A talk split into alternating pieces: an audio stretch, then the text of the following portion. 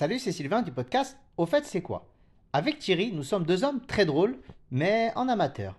Dans cette troisième entretien bonus, nous avons invité Julien Strelzik, un humoriste plein de talent et qui nous fait découvrir son quotidien.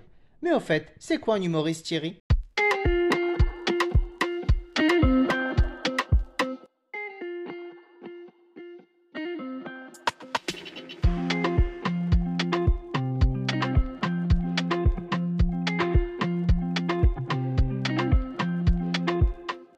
Salut Sylvain, salut tout le monde. Et eh bien effectivement aujourd'hui, épisode particulier puisqu'on a l'honneur de recevoir Julien Strelzik, donc un, humoriste. Euh, salut Sylvain, comment vas-tu? Salut, ça va et toi? Je sais que c'est un humoriste que tu suis particulièrement. Tu as déjà été le voir en spectacle plusieurs fois, donc euh, j'espère qu'il va me faire rire et qu'on va bien le découvrir. Ah, c'est clair. Ça, déjà Vous mettez déjà la pression. Là. Le stress de l'humoriste. Allez, fais rire. Voilà, fais nourrir. Donc, Julien, bah, présente-toi un petit peu. Qui, qui es-tu euh, Et puis parle-nous un petit peu de, de, ton métier, parce que bah, pour les gens qui, qui, qui, ne te connaîtraient pas, je suis sûr qu'il n'y en a pas beaucoup, mais, euh, mais au cas où. Il n'y en a pas beaucoup qui me connaissent, surtout. Euh, moi, moi, je suis humoriste depuis 12 ans. 12, 12 ans, j'ai démarré en 2011. J'ai calculé, je suis, à, je suis à peu près à 1700 spectacles en 12 ans. Beaucoup en Lorraine, mais aussi beaucoup dans toute la France depuis que j'ai fait le Festival d'Avignon en 2018. Et donc j'ai écrit quatre spectacles. Je suis en train de roder le dernier là sur l'immobilier. Voilà euh, pour une présentation euh, assez brève. alors, dernier spectacle, effectivement, que j'ai eu l'occasion de, de, voir, et c'est là où, où, je suis intervenu. Alors, c'est intéressant parce que c'est des, c'est des toutes petites salles. Alors, on était à Guénange, pour ceux qui connaissent, à côté de Bertrange, entre Bertrange et Bousse. il y avait des, toutes, petites salles, euh, toutes petites salles, Thierry. Euh, quand on est à 300 personnes, c'est pas des toutes petites salles. Oui, on était 300. Tu sais, à Paris, à Paris ou ah euh, en province, on joue des fois devant 40 personnes. Hein. Ah, D'accord. Thierry, Thierry démarre l'interview par. Ah on était dans une toute petite salle de 400 places. Ah non, non, mais Thierry, c'est la folie des grandeurs. Hein. Tu sais, il bosse au Luxembourg. Donc, euh, parce qu'à Paris, à Paris, euh, tu as vraiment des ah salles qui sont connues où c'est du 30 places. Euh, et 30 places, on a tout donné. Le hein. point virgule, c'est 80, je crois. T'imagines Le point virgule, ouais, ça dépasse pas les 100. Le mmh. Paname Café, Art Café bah aussi, qui est assez petit. Ouais, c'est tout petit. Thierry, Thierry s'en prend plein direct. il a pas il a, il a même, il même pas posé la question encore. non, il n'y a, aucun souci, Julien. Mais du coup, bah tiens, parce que nous, en plus, on aime bien les, anecdotes. Est-ce que tu te souviens peut-être la, je sais pas, la plus petite salle que, que tu as faite, où, ah il y avait le, où il y avait le mois de monde, et puis évidemment l'inverse La plus, plus petite salle que j'ai faite, c'est à Paris. Elle s'appelle la, la, Petite Loge. Euh, elle ça existe encore. C'est 25 places.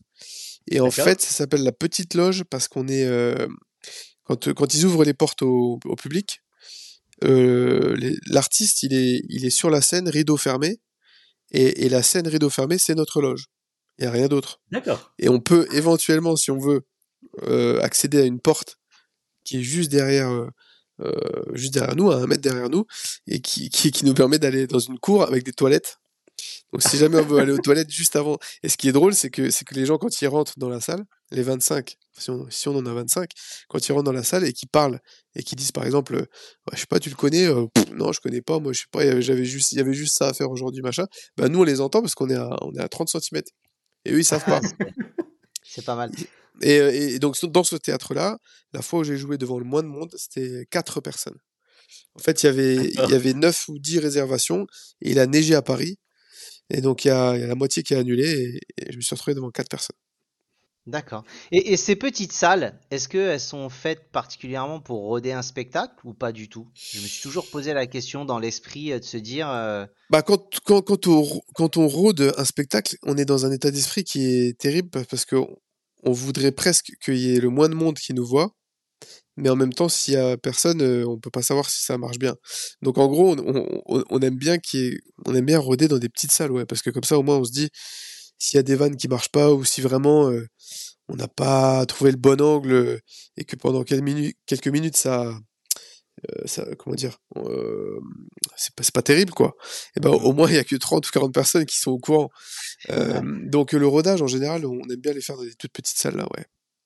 Donc je repense du coup quand on, quand on s'est vu la dernière fois donc à, à Guénange, mmh euh, j'en conclus que par rapport à ce que tu dis, finalement, il y avait un niveau de stress. Ah ouais, là j'étais stressé parce que c'était pour un rodage, c'était déjà une grande salle, ouais. Et je me souviens du, de quelques de quelques, surtout au début du spectacle, mais bon, je pense qu'après c'est l'ambiance, faut que ça prenne, etc. Mais où tu disais des trucs où les gens réalissaient pas forcément, etc. Alors, Sylvain, une capacité assez Sylvain, monstrueuse à, Sylvain doit s'imaginer, putain, mais c'était nul comme soirée. non, non, c'était c'était vachement bien, mais c'est vrai que je, je me suis fait la, la, remarque en étant dans le dans le public de me dire ouais, ça doit être chaud de sortir un truc et puis bah ça ça prend pas, ce qui, ce qui peut arriver. Ah, c'est euh. toute l'histoire de ma vie, ça, mais euh, j'en parlerai. je, t'avoue que si tu t'interviewais ma mère, elle te dirait que moi, par contre, j'ai rodé mon spectacle sur ma vie et que bah j'ai décidé de pas être humoriste. c'est un, concept. Et, et, du coup, Julien, donc au, niveau de ton parcours, parce que j'ai j'ai entendu. Mais, mais, tu m'as posé une question, tu m'as pas laissé répondre. Ah bah excuse-moi. c'est une interview, une interview sans réponse. c'est un nouveau concept. Non, tu m'as demandé, tu, m'as demandé si c'était, si, c'était, euh, enfin, comment je vivais ou, ou est-ce que c'était terrible de, d'avoir des fois des moments euh, qui marchent pas dans un rodage, non? Oui, tout à fait. Eh ben, je te répondrai pas. Non, je rigole. Euh, donc, non, bah, effectivement, bah, c'est tout, c'est tout l'enjeu du rodage et c'est, c'est ce qui est, c'est ce qui est plaisant parfois quand on réussit la blague et qu'on pensait pas forcément qu'elle marcherait autant on a une surprise en fait. À chaque blague, on a une surprise. On tente une blague, soit elle marche super bien, on pensait qu'elle marcherait, elle marche, donc là tout va bien. Mais des fois, on a des mauvaises surprises et, c'est là où c'est plus, délicat. On peut être persuadé que ça va marcher, et puis on le fait trois ou quatre fois en rodage et quatre fois ça marche pas. Donc à un moment donné, faut faire le deuil et faut la, faut la supprimer. Et donc c'est ce qui, c'est ce qui m'arrive là pendant mes rodages, c'est que toutes les minutes presque, on a une bonne ou une mauvaise surprise. Oui, puis tu as des, t'as des aléas. Alors, à nouveau, je t'ai vu plusieurs fois et ça, ça me fait toujours sourire et je suis toujours impressionné parce que euh, euh, de mémoire, là, il y avait eu à un moment donné, il y avait en, en hauteur, il y avait un espèce de, de truc qui pendait. Je sais plus ce que, je sais plus ce que c'était. Je t'avais vu dans une, dans une autre ville où là, euh, d'un coup, tu avais repéré qu'il y avait un, un journaliste d'un, d'un journal local qui était, qui était à côté. Et je suis toujours impressionné en fait par ta, ta capacité d'improvisation parce que bah, par définition, du coup, ça tu, ça, tu sais pas ce qu'il en est. Ça m'étonnerait que tout soit calculé. Et euh, ouais, en rodage, finalement, j'imagine, c'est quoi? Enfin, on va pas faire des maths, mais c'est euh, une majorité d'impro quand même, ou quand même pas à ce point-là? Non, mais disons que c'est l'impro qui, qui me permet de, de maintenir un rythme assez, assez puissant et assez fort. Donc si j'étais si j'étais pas bon en impro et qu'en plus euh, j'étais en rodage, euh, là je serais vraiment pas bien quoi. Là, je me souviens, le, le, jour-là, ce qui était drôle, c'était le gamin qui, l'adolescent qui dit, je suis parti en internat. Euh, oui, qui était au premier rang, je, crois. voilà, il dit, il dit, je suis parti en internat. Et puis, en gros, il dit que l'internat, il est à, 15 km de son bahut. Et, et, et, lui, ses parents, ils habitent à 15 km du bahut. Donc en fait, ça sert à rien l'internat. Tu vois. Il va, il va à l'internat pour faire le même chemin qu'il ferait s'il était chez ses parents. Et donc ça, à ce moment-là, il était magnifique. Ça, c'était vraiment top, quoi. Et puis, parce que, parce qu'au tout début, personne n'a remarqué qu'il y avait un problème quand il annonce ça. Donc ça, ça, tu vois, je m'en souviens encore bien. Donc, euh, effectivement, il faut, il faut essayer de repérer les petits trucs comme ça qui permet ensuite de, après, ça te fait un fil conducteur, quoi. Toute la soirée, j'ai fait des vannes sur lui. Et puis, ça, ça, ça, a fonctionné, ouais. Et puis, alors, avec tout le respect que je peux avoir pour, euh, pour lui, mais euh, de, de, mémoire, il avait aussi un, un ton où c'était peut-être pas le même. Il y avait eu un, un ingénieur, ou en tout cas, il était en école d'ingénieur, donc avec si, un c'est le même, ouais, c'est le euh, oui, il même, voilà, pété un, peu, ouais. un peu euh, voilà. Ah, ouais. Ah, bah, oh, il faut lui en mettre un peu. Quoi. Ah ouais, ouais, j'étais obligé, j'étais obligé. en même temps, il est venu à un spectacle d'humoriste, donc euh, ouais, tu sais quand même qu'il faut, il faut être ouvert d'esprit. Voilà, c'est pas très grave. Et au premier rang, donc il, il cherche un peu. Et du coup, bah, quel, est, euh, quel est un petit peu ton, ton parcours? J'ai entendu euh, par, euh, par des connaissances que tu, qu'à un moment donné, il me semble que tu donnais des, des cours, en, en peut-être pas en fac, mais en, en, organisme de formation ou un truc comme ça, il me semble. Ouais, j'étais formateur, ouais. Ouais. Formateur, en, bah, formateur à mon compte, formateur pour adultes. Et j'ai fait ça ouais, pendant 8-9 ans. J'ai démarré à l'âge de, de, 25 ans. Donc à 25 ans, je me suis retrouvé devant des, des fois des gens de 60 ans et je leur expliquais je leur expliquais ce qu'il fallait faire ou pas faire. Donc je me souviens c'était des, bons exercices de prise de parole parce que parce que des fois pendant les cinq premières minutes tout le monde se disait qu'est-ce qu'il veut lui? Qu'est-ce qu'il veut lui? Il est tout jeune et il va nous, il veut nous expliquer ça, comment on doit travailler. Donc c'est dans ces moments-là que j'ai pris conscience que que bah, que j'étais plutôt à l'aise en prise de parole. Et comme j'avais dans un coin de ma tête la scène, bah j'ai j'ai pratiqué pendant plusieurs années la formation, puis ça m'a ça m'a donné les je dirais les, codes et les compétences pour, ensuite tenter la scène quoi. Et tu avais, avais, fait déjà auparavant un peu de, un peu de théâtre ou, quelque chose, ou tu t'es lancé, on va dire, à, en, tant que jeune adulte, on va dire? J'avais fait du théâtre, mais théâtre amateur, tu sais, les trucs mmh primaire, collège, lycée, les, les, clubs, quoi. pas, pas du théâtre avec, avec, des enfin, avec des professionnels comme, comme le conservatoire. Mais une fois que je me suis lancé, je me suis entouré de plusieurs professionnels, dont une prof du conservatoire de Metz. D'accord. Et aussi une prof de chant. J'ai travaillé aussi beaucoup avec une orthophoniste qui, m'a expliqué les, les, les, rudiments du, de la respiration, de, de l'utilisation de la voix, etc. Et, tout ça, ça m'a beaucoup aidé. Tu avais une question, Sylvain Ouais, justement. Ça fait, ça fait une demi-heure qu'il a une question. À chaque fois, tu le coupes. Ouais, non, non, non, mais on, sent que le, on sent que le duo est vraiment rodé. Hein. Le, duo, d'habitude, d'habitude, je suis le bavard. Et ah. là, comme, euh, comme t'es, euh, t'es, t'es, t'es, du cru, t'es du bled pour lui, tu vois, là, il est en mode, il faut que je marque mon territoire. Ouais, on peut plus l'arrêter, ouais. On peut plus l'arrêter, là, tu vois. Non, justement, tu parlais de ce que tu faisais dans le cadre des formations et autres, mais là, à, à l'heure actuelle, donc, t'arrives à vivre de ta passion, de l'humour et de, du nouveau chemin que t'as pu prendre?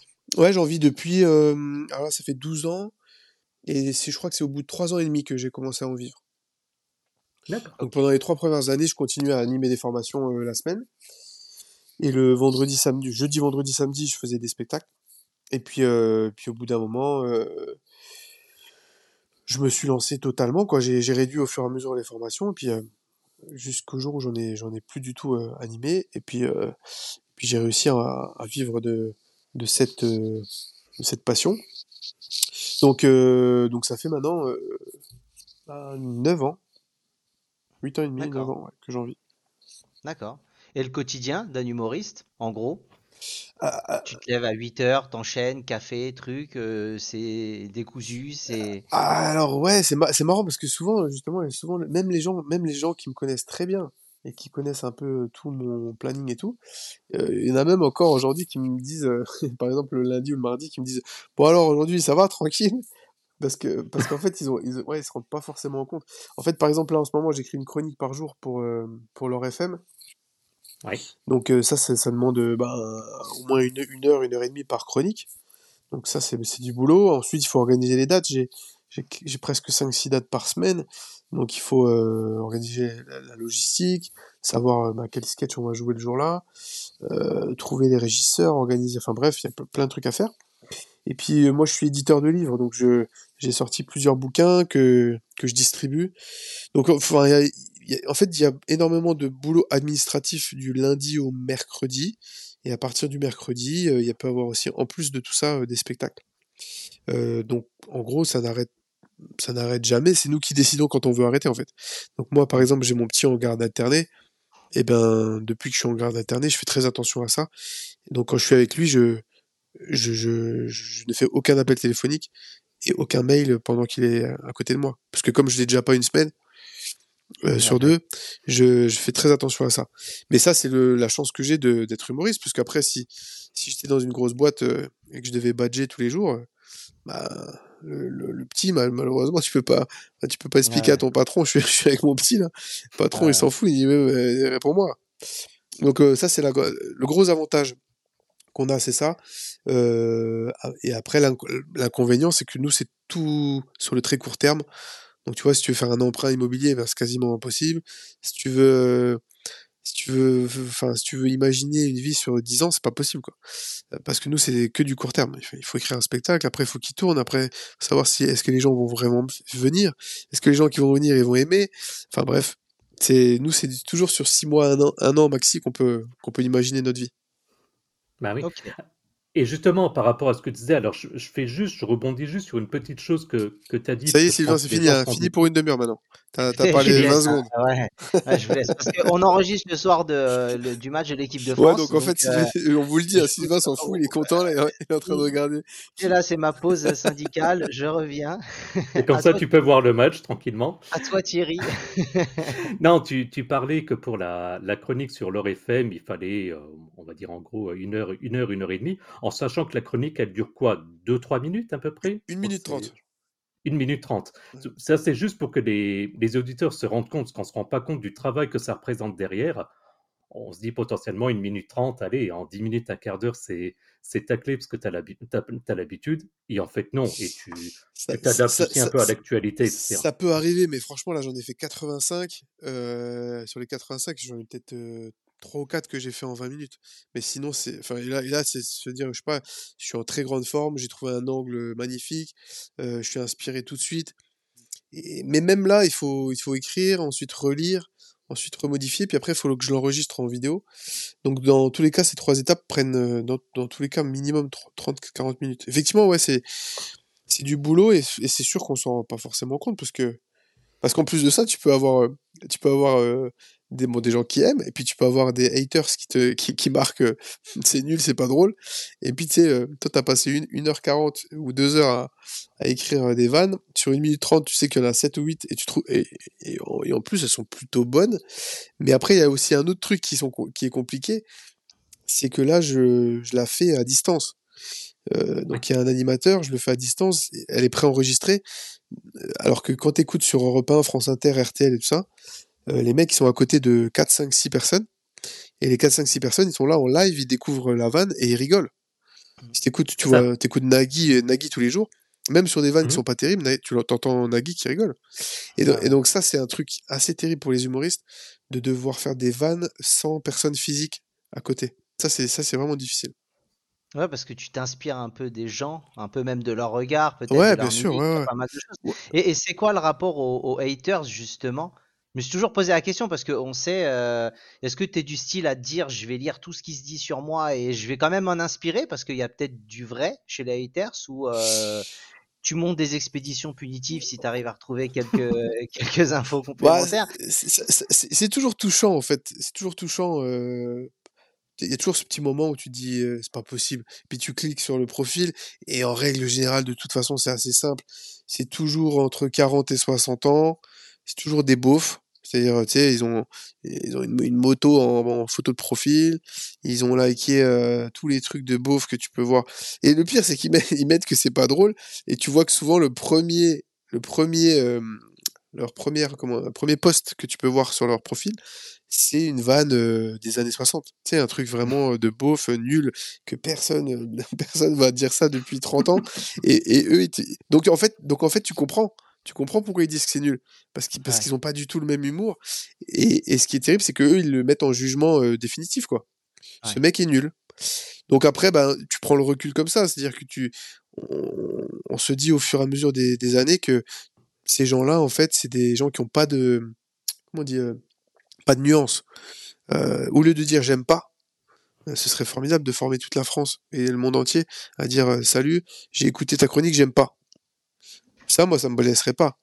Mais quand mmh quelqu'un marque c'est qui ce gars Il y en a une, elle a marqué, elle a, interpellé l'animateur, elle a dit J'espère que quand tu rigoles, tu fais semblant, parce que c'est vraiment nul. Oh. Et, tu vois, ça c'est. Bon, bah, moi, ça, tu vois, je le dis même avec, avec sourire, parce qu'en fait, c'est.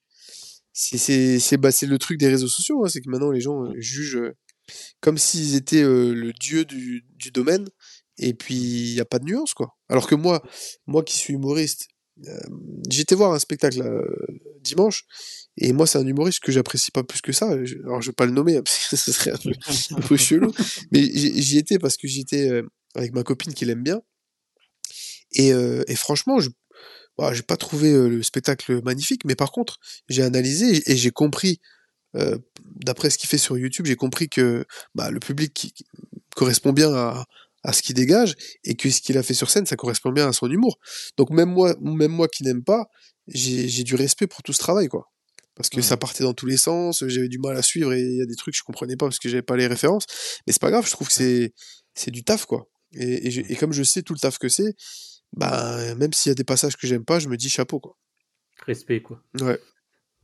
Et, euh, et tu parlais spectacle, alors en, en quelques mots, hein, mais euh, euh, j'ai l'impression sur ce que tu décris que tu es quasiment tout seul pour, pour tout organiser, donc que ce soit trouver les, les, salles, faire la, faire la pub, tu as quand même un agent, tu as une, une, je suis peu près sûr de la réponse, mais une équipe derrière toi les, pour les lumières, le son, etc., ou c'est au cas par cas? J'avais un producteur, mais j'ai arrêté de travailler avec lui. Euh, pour les mêmes raisons que tous les artistes arrêtent de travailler avec leurs producteurs. j'ai pas besoin de, d'expliquer. Euh, et, et, par contre, sinon, j'ai, une équipe pour tout ce qui concerne la technique. Je travaille avec 5-6 régisseurs en, en, alternance selon les dates. Et puis j'ai euh, j'ai aussi des, des, personnes qui m'aident pour euh, pour les, les médias. Enfin, j'ai, plusieurs personnes. Après, c'est, c'est sûr que ça c'est aussi un choix qui est complexe. Est-ce qu'il est faut enfin l'idéal ce serait de trouver une boîte de production qui soit correcte et qui mmh. bosse bien euh, et qui en plus euh, ne t'arnaque pas. Euh, donc ça c'est assez rare. Hein. Mmh, ça doit exister mais c'est assez rare. Et au moins tu peux au moins au moins je pourrais me concentrer sur l'aspect artistique seulement. Mais alors moi aussi maintenant je travaille avec un diffuseur. Un diffuseur c'est un peu différent. C'est-à-dire que le diffuseur lui il va essayer de te trouver des dates, il va éventuellement s'occuper de l'administratif si tu lui demandes, mais par contre, il n'y a pas cette notion de d'exclusivité totale, quoi. Mmh. Parce que les, les producteurs à l'ancienne, tu sais, presque, tu sors de chez toi, euh, si, si, tu sors de chez toi, tu vas t'acheter un billet, euh, un billet de loto, tu gagnes au loto, le producteur il dit ouais mais moi je suis ton producteur. Et tu, lui dis, ouais, mais, ouais, mais moi, c'est moi qui joue au loto, là. C'est mon billet. C'est moi qui joue au loto, c'est moi qui ai mis les, les, les tu sais, c'est un peu ça, en fait, puisque toi, t'écris le spectacle, tu fais la mise en scène, t'as les droits d'auteur et tout, et puis tout d'un coup, t'as quelqu'un qui te dit, euh, ouais, mais c'est moi qui vais tout faire. C'est moi qui vais tout chapeauter. Et en fait, mmh. euh, en fait, non, c'est toi qui pars sur les routes, c'est toi qui fais le chemin, c'est toi qui te sépares de ta famille pendant des jours, c'est toi qui, et puis, et puis au bout d'un moment, tu t'aperçois que l'équilibre financier, il est pas, il est pas correct, quoi. Donc, euh, donc ça doit exister, hein, des producteurs qui font ça bien, mais, mais c'est pas, pas évident. Hein. C'est un peu comme dans le foot, Sylvain. Avec les agents. Les, agents véreux, et, on entend quand même plus parler des agents véreux que des agents formidables. C'est ça. Bah surtout que c'est un marché qui est quand même assez, euh, je dirais pas saturé, mais en plus vous êtes. Oui, en plus, en plus, et en plus ça devient. Avec l'émergence de YouTube et ah, tout, comme tu disais, je pense qu'il y a plein de gens qui ont pu se révéler, et avoir de la visibilité qu'ils n'auraient pas forcément eu avant et ça leur ouvre après des portes aussi. Donc euh, exactement, ouais. Maintenant c'est on, voit, euh, on voit, moi je, tous les jours, je, alors c'est sûr, je suis aussi connecté à tous les, toutes les plateformes d'humoristes, mais quand même, il y a 10-15 ans, il y avait pas, tu découvrais pas 10 humoristes par jour, quoi. Là, là, tu peux, tu peux trouver des sketchs. Puis comme tu dis, t'as as les youtubeurs qui marchent, qui, qui montent sur scène. T'as les animateurs télé qui montent sur scène. Koé, Julien Courbet, euh, euh comment il s'appelle? Michel Drucker, enfin, ils, sont, ils ont tous fait un one-man show, là.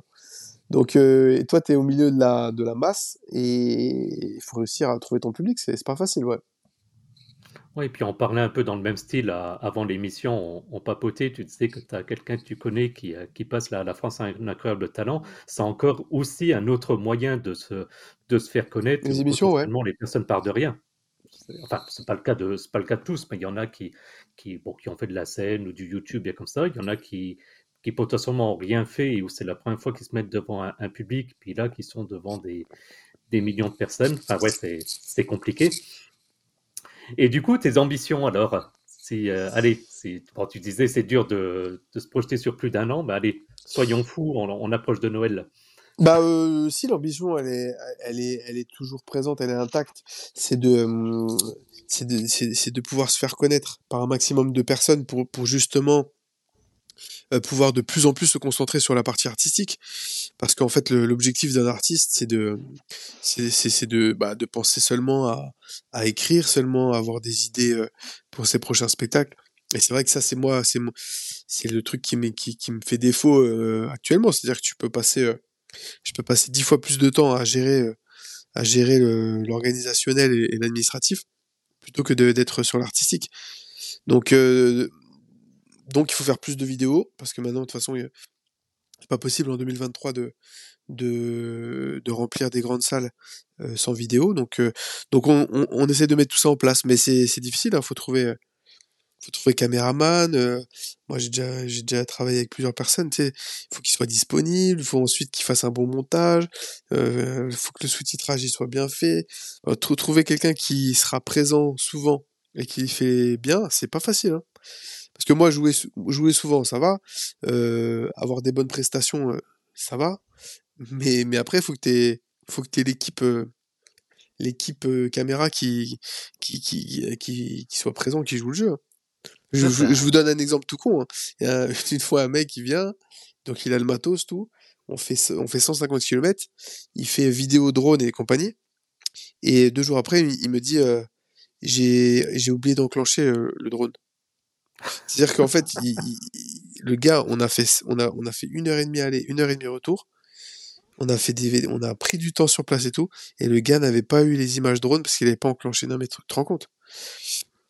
Et, pourtant, euh, ouais, c'est un sketch, ouais, ouais, mais du coup, mais du coup, mais du coup moi, ça, des trucs comme ça, ça m'est arrivé 10, 15 fois parce que, parce que dans le domaine, dans le domaine là, du digital et du, et de la caméra et, et, de la photo aussi, c'est un peu comme les humoristes, tout le monde peut se déterminer euh, professionnel euh, et vidéaste. Bien sûr. Sauf, qu'après, en fait, tu vas, tu vas vraiment découvrir euh, les compétences sur place, quoi. Et, et ça, c'est, ça, c'est compliqué. Hein. C'est compliqué. Et ton, ton rêve le plus fou, alors Comme je disais, allez, on s'approche de Noël. Allez, bah, le soyons rêve dingues. Bah, le... Si, bah, le rêve le plus si, le rêve le plus fou, c'est de remplir des, des grandes salles et puis d'avoir de, d'avoir une très longue carrière. Le, finalement, le rêve le plus fou, c'est pas forcément le gabarit de la salle, c'est plutôt le, le nombre d'années de, de pratique, quoi. Parce que tu vois, quand tu vois un mec comme, euh, je sais pas, euh, si on prend un Lorrain, c'est Claude Vanoni, là, il a 88 ans, il monte sur scène. Il, a, il a, encore l'énergie, euh, il a encore le euh, l'œil vif, il, percute, il percute sur tout ce qui se passe. à 88 ans, c'est phénoménal. C'est magnifique. C'est-à-dire que et puis il a une totale maîtrise de, de sa vie, c'est-à-dire que il fait que quelques galas par an depuis des années. Il fait six mois, six mois dans le sud au soleil euh, chaque année. tu vois, ça, ça c'est finalement, je crois, le plus grand rêve en fait. Il y a un, un, autre gars qui fait ça, c'est Gustave Parking. Je sais pas si vous connaissez. Non, ça me dit rien. Gustave Parking, c'est les années euh, la classe et compagnie, donc il doit avoir 60, 65 ans, je pense 60, 65 ans. Et euh, il a acheté une maison en Guadeloupe.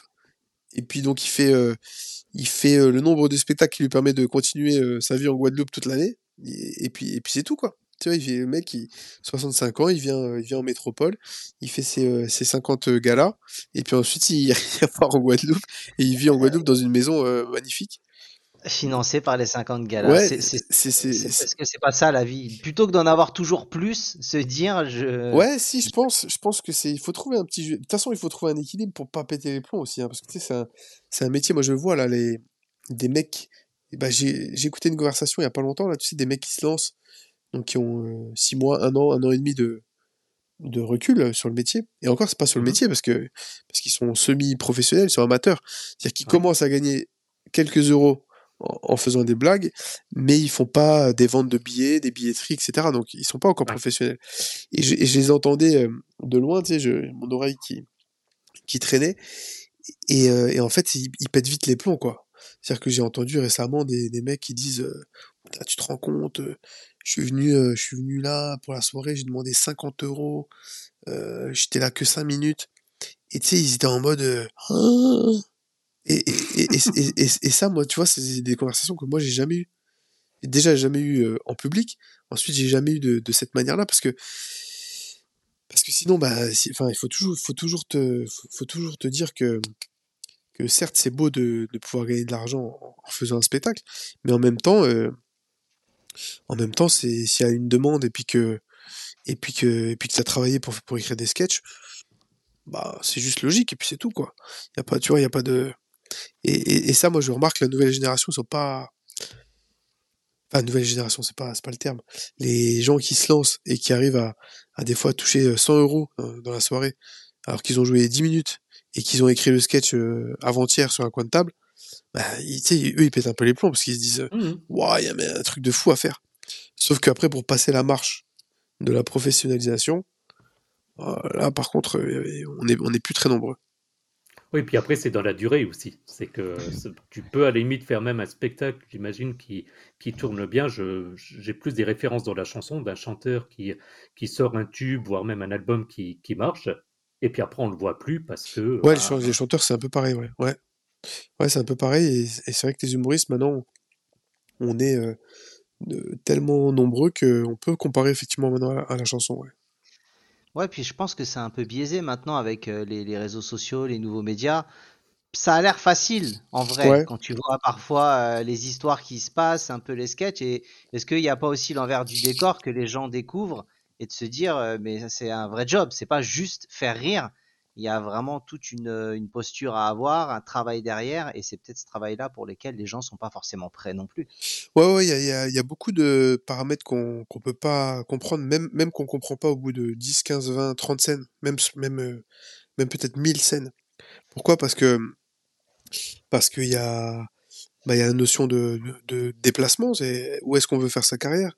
Est-ce qu'on veut la faire Tu vois, Vanoni, c'est extraordinaire. Moi, première chose qu'il m'a dit Vanoni, il m'a dit, euh, il m'a dit, mec, euh, moi j'ai fait toute ma carrière en Lorraine, j'ai pas besoin d'aller ailleurs. Tu vois? Et le gars, il dit ça, il a 88 ans, et ça fait 65 ans qu'il gagne sa vie avec la Lorraine. Et, donc lui, ça le, ça le fait rire, les mecs qui, qui, qui veulent à tout prix euh, faire une tournée dans le monde entier.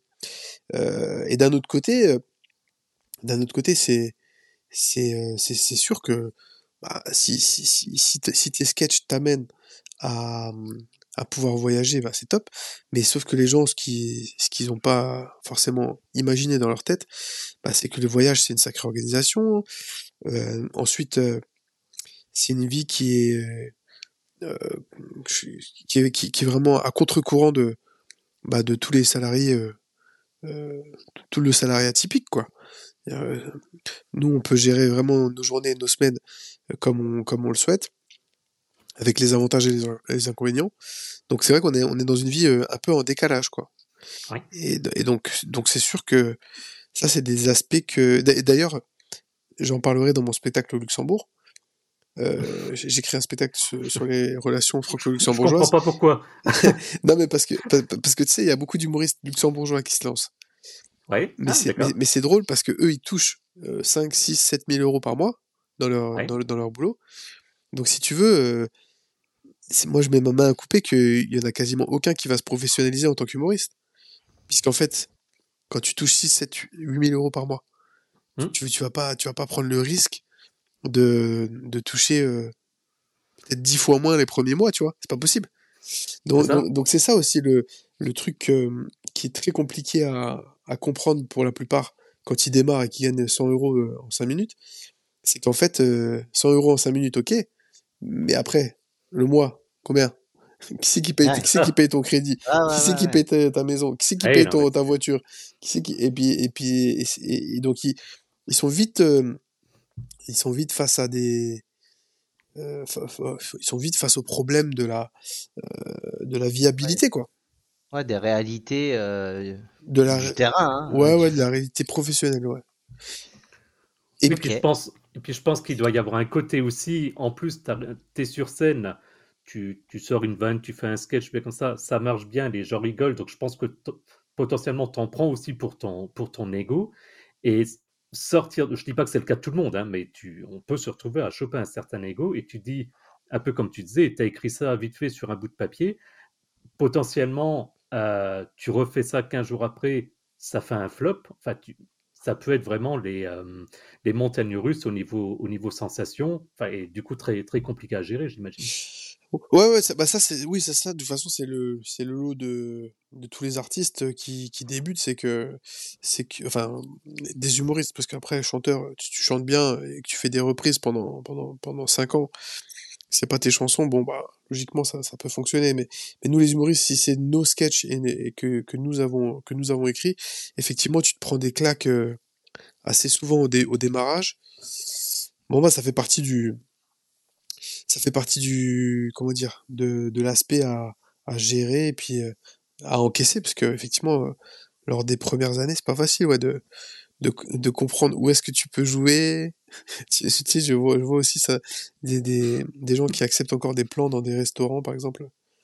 On, ah on, me dit, on, me dit, Julien, tu, tu, veux, tu veux venir, toi? Les gens mangent, Et je dis, mais le service, il sera arrêté pendant. Non, non, euh, ils servent.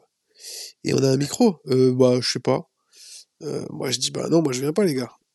Ouais. Et puis des fois, des fois, ils doivent se dire, putain, mais Julien a la grosse tête. Mais non, mais les, les, gens, les gens, ils vont pas t'écouter. Et, et puis deux jours après, je reçois un message, moi, Julien, t'avais raison. Laisse tomber, c'était un plan galère. Personne nous entendait, il y avait du brouhaha. Bah, je dis, bah, mais, mais les gars, normal. Il faut pas. Donc, donc c'est ça aussi la professionnalisation, c'est réussir à à dire à tous les gens qui veulent qu'on vienne jouer, euh, c'est nous qui organisons la soirée. Mmh Il faut nous écouter parce que si nous on sait comment on sait comment ça va marcher. Et ceux qui me disent tout de suite euh, ouais non mais moi non mais moi non mais bah je dis bah je préfère pas venir alors. Mmh. Ça m'arrive souvent, hein, ça, ça m'est arrivé encore trois fois cette semaine. Alors moi j'ai une question, et je laisserai la dernière à, Thierry. Si tu devais annoncer ton meilleur moment et ton pire moment, genre ton pire flop et euh, le moment qui t'a fait le plus kiffer, est-ce que tu as, as ces deux moments-là en tête ou pas du tout? Ouais, je, je, crois que je cite souvent les mêmes. Euh, après, j'en des, des gros kiffs, j'en ai, j'en ai tellement. c'est, franchement dur de, de, de savoir. Alors, des gros kiffs, je vais en citer deux parce que j'ai du mal à, à départager. Il y a, il y a, euh, mon, petit, mon petit de 4 ans et demi, quand il, est monté la première fois sur scène avec moi, euh, ça, ça a été quand même, ça a quand même été très costaud euh, émotionnellement parce que parce qu'en plus il, il avait déjà l'âge de comprendre pas mal de choses. et puis je lui avais bien expliqué mon métier, donc donc, donc il avait déjà, tu sais, je l'ai pas amené à 6 mois, 1 an, euh, où il comprenait rien. il, il, avait 3 ans et demi, et donc euh, il sait, mon père, il fait des blagues, euh, les gens ils viennent le voir, machin, et tout ça, il, il comprend. donc ce moment-là, il était quand même hyper puissant. Et deuxième truc assez ouf qui m'était arrivé, c'était au Zénith de Strasbourg. C'était, j'avais fait la première partie des Chevaliers du Fiel. Donc Zénith de Strasbourg, c'était 5000 personnes, je pense environ 5000 personnes. Et en fait, il y avait trois, c'était découpé en, découpé en trois gradins. Donc à peu près 1005, 1005 et 1005 à peu près. Hein. Mmh. Et, euh, et, quand je finis ma première partie, les Chevaliers du Fiel démarrent pas tout de suite. Donc ils rallument les lumières et ils remettent une musique d'ambiance. Et moi je me dis, tu sais, dans l'euphorie, j'avais l'adrénaline, tout. Euh, je me dis, bah je vais aller dans, je vais aller dans les gradins pour aller voir euh, leur spectacle, quoi. Et, et, quand, et, quand, et quand je, quand je suis sorti de, des coulisses, et ben, comme les lumières étaient, étaient rallumées, et je, je, je, suis donc monté entre deux gradins, entre deux fois 1500 personnes, qui, qui ont compris que c'était moi qui, qui allait monter tout en haut pour, euh, pour regarder le spectacle. Et, et, et ils m'ont, réapplaudi tu sais comme c'est trop bizarre ah. parce que parce que pendant que je montais ils m'applaudissaient et du coup ceux qui applaudissaient les autres au-dessus ils se disaient mais qu'est-ce qui se passe? Et du coup ils me voyaient et ils m'applaudissaient. Et tu sais c'était un peu comme un tu sais un, un, homme, politique tu sais qui passe tu sais qui, ah. qui fait des signes euh, en, en, comment ça s'appelle quand ils font des des meetings tu vois? Les mmh. meetings euh, de, de partis politiques. Donc c'était très chelou parce que parce que c'était c'était hors euh, scène c'était plus sur la scène mais c'était dingue de d'avoir les gens qui, euh, 10 minutes après, enfin, 5 ou 6, 5, 6, 7 minutes après, qui, qui, te, qui te réapplaudissent en te voyant, c'était assez fou, quoi. Alors qu'ils me connaissaient pas euh, 20 minutes avant. Ah, bah, ouais, Donc ça, c'était un moment, ouais, ça, je m'en souviendrai toute ma vie. Et le pire? Ah, ah oui, le pire. alors, le, le, pire, si. Alors, le pire, pareil, j'en ai plusieurs. Hein. J'en ai pas 50, mais j'en ai une bonne quinzaine. euh, je pense que le Ouais, je pense que le pire, c'est celui Attends. Euh... si, euh, celui qui me revient toujours en tête, c'est quand même celui-là. C'était dans un resto à Metz, justement. Et euh, il m'avait vendu le truc, euh, les patrons, c'était le démarrage un peu de la mode de l'humour, tu vois. Donc ils se sont dit, on va faire des soirées humour. Et on, on, va mettre une caméra sur toi, donc tous les gens sur les grands écrans, ils te verront, machin, et tout. Ils m'ont vendu le truc en mode, tu seras la star, quoi. et donc, ouais, en plus, en plus j'étais bien payé, donc bon, je connaissais pas grand chose, ils me disent ça, moi, moi j'y vais, tu vois. Sauf que, sauf qu'ils m'ont mis, ils m'ont mis sur une mini scène à l'entrée du resto. Ouais. Les, les 20-30 qui venaient pour moi, parce qu'ils avaient vu la pub, ils étaient assis en face de moi. Euh, mais entre le public qui était venu pour moi et, et la scène, et eh ben passaient tous les gens qui venaient juste pour bouffer au resto. Donc tu sais, c'était l'accueil du resto, quoi. Donc en fait, t'avais un brouhaha euh, de de 200 personnes qui bouffaient et, qui s'en foutaient que je sois là.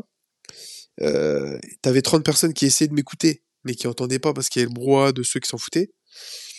Et, et, l'histoire de la vidéo, en fait, c'était, c'était la caméra de surveillance où tu voyais euh, un, mini bonhomme qui bougeait. Ah, bah Donc en fait, rien à voir. Tu vois, c'est même pas les, gens n'entendaient pas, les gens ne voyaient pas. C'était catastrophique. Ah. Et là, je voyais les, au bout de 5 minutes, je voyais les deux patrons qui. Tu sais, les deux patrons, ils sont à 10 mètres de moi et je, et je les vois très bien encore aujourd'hui. Là, j'ai l'image en tête où je les vois, ils se chuchotent euh, des, des, des, phrases entre eux dans les oreilles. Et donc, je savais ce qu'ils étaient en train de se dire. Ils se disaient, putain, ça marche pas. Et, et moi, normalement, je devais avoir deux passages. Et je me souviens que j'ai juste lutté pour réussir à finir le premier. Et je l'ai fait, hein, j'ai fait pendant 10-12 minutes le premier, mais c'était horrible, quoi. Horrible, horrible, horrible. Ah ouais, c'était une souffrance. Le temps est très très ah long là. Tu imagines, ça devait être en 2012 et je m'en souviens encore comme c'était Ah ouais, horrible. ok, ok. Et puis tu sais, c'est ça, c'est pour nous, c'est les humoristes, c'est compliqué parce que une fois que tu as vécu ça, les 30 qui, qui te kiffaient et qui sont venus, ils sont dans l'empathie de fou. Et t'as beau leur raconter tout ce que tu veux, ils se disent juste, putain, on s'est un peu fait piéger, et puis Julien, il est pas si terrible que ça. Euh, tous ceux qui ont vu euh, qu'il y avait un mec, ils croient que moi j'étais un gars du Club Med euh, qui était là pour faire gagner des cadeaux. Limite le neveu du, le neveu du patron du resto à qui on dit allez fais-toi plaisir mon gars ce soir c'est ton c'est ça c'est ça. Et les patrons du resto tu peux leur expliquer tout ce que tu veux sur le contexte de machin et tu sais ils te regardent en mode ouais ouais c'est ça ouais. Ok allez ça marche à plus. Oh, c'est horrible.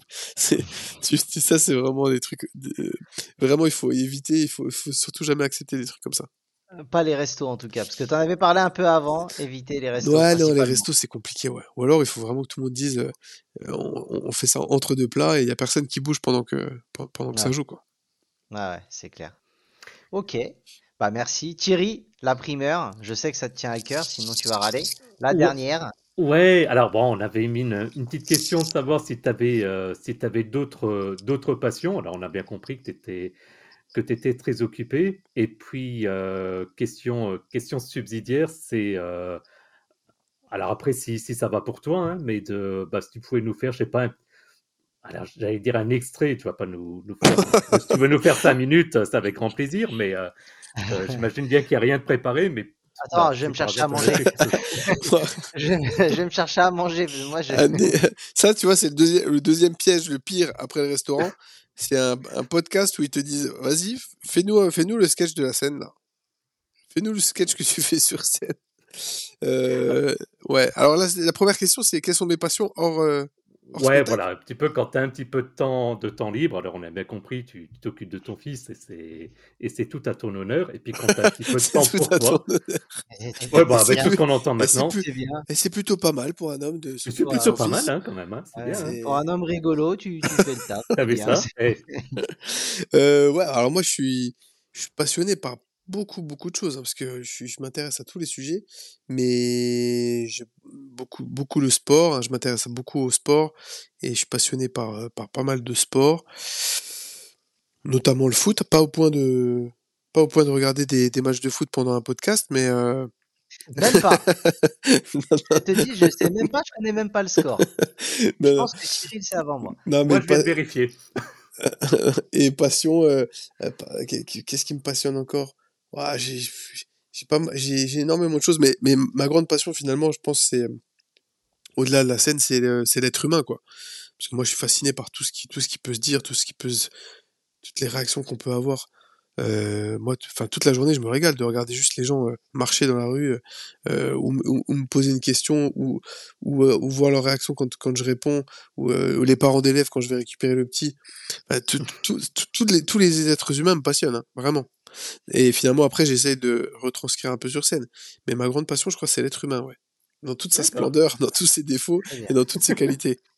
Eh ben, moi, je dis plutôt que le sketch, je propose que tu nous sortes une blague et je vais commencer. Je vais te dire ma blague all time, celle que j'adore le oh, plus. Ce sera un de mes rêves. Euh, je pourrais dire à mes proches que j'ai fait une blague à un humoriste. Si, si, tu rigoles pas, c'est pas grave. J'ai l'habitude de bider avec celle-là. Tu dois sûrement la connaître, mais c'est l'histoire d'un pingouin qui respire par les fesses et, euh, et, il s'assoit et, et il meurt. voilà.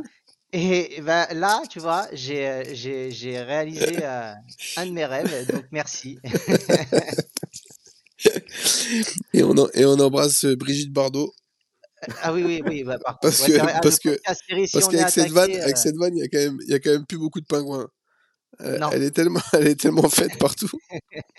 je sais, je sais. Même fait, elle, me fait, elle me fera toujours rire. Mais ça, tu sais, alors, pour la petite anecdote, je le raconte un peu sur scène, mais je, mais je le raconte rarement, rarement en interview. C'est qu'il y, y a, ça nous arrive très souvent, bah, quasiment à tous les spectacles. Ça nous arrive d'avoir quelqu'un qui vient nous, nous vendre des vannes à la fin du spectacle.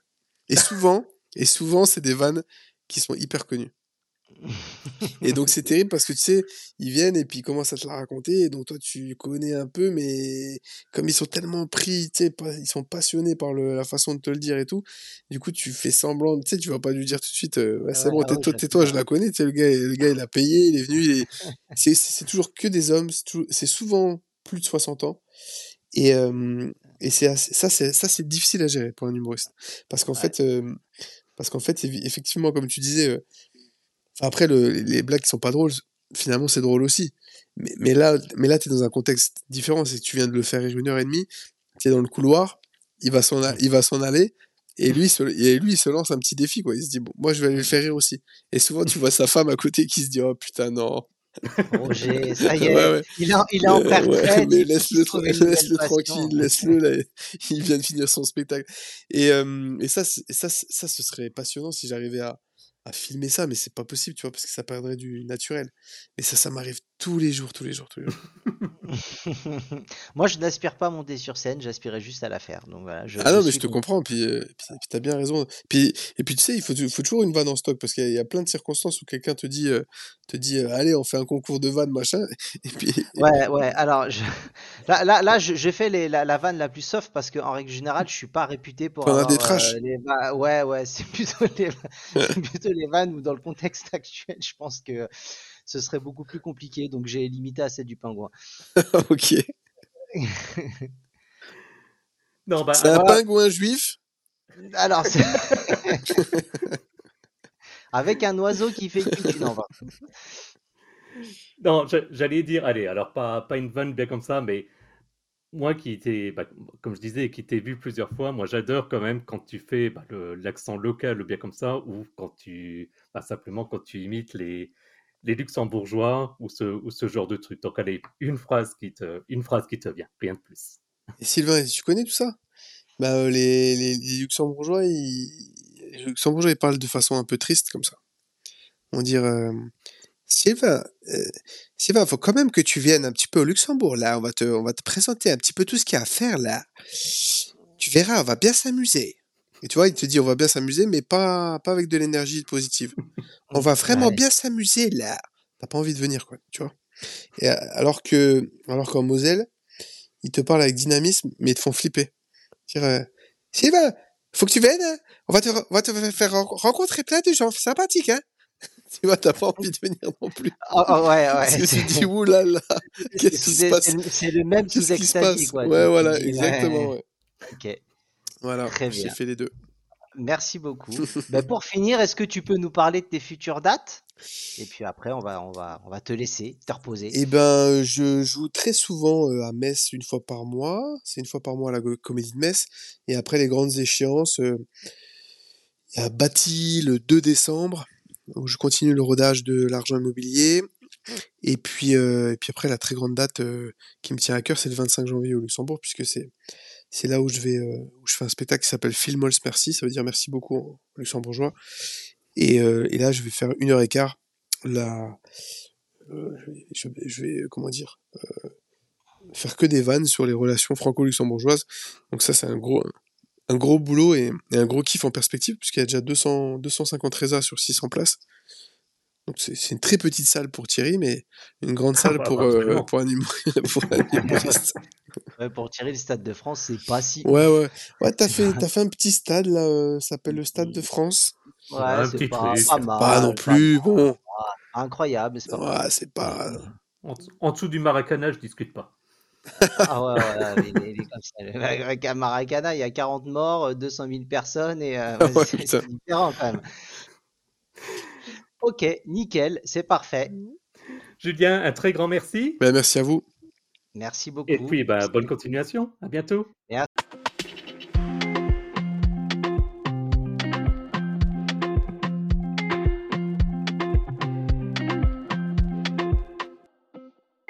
Et re, c'est Sylvain du podcast Au fait, c'est quoi? Merci à Julien Strelzik pour sa participation et retrouvez-nous comme d'habitude sur les réseaux sociaux Facebook, Twitter, X, Instagram et Quais. À toi Thierry. Également, pour ne manquer aucun de nos épisodes, vous pouvez vous abonner à notre podcast via les principales applications. Les liens sont disponibles sur notre site au fait euh, vous pouvez également discuter entre vous et avec nous sur notre serveur Discord. Le lien est également dans les notes de l'émission. Et puis enfin, vous pouvez nous soutenir financièrement via notre Patreon, patreon.com slash au fait c'est quoi. Merci et à bientôt. À plus dans le bus.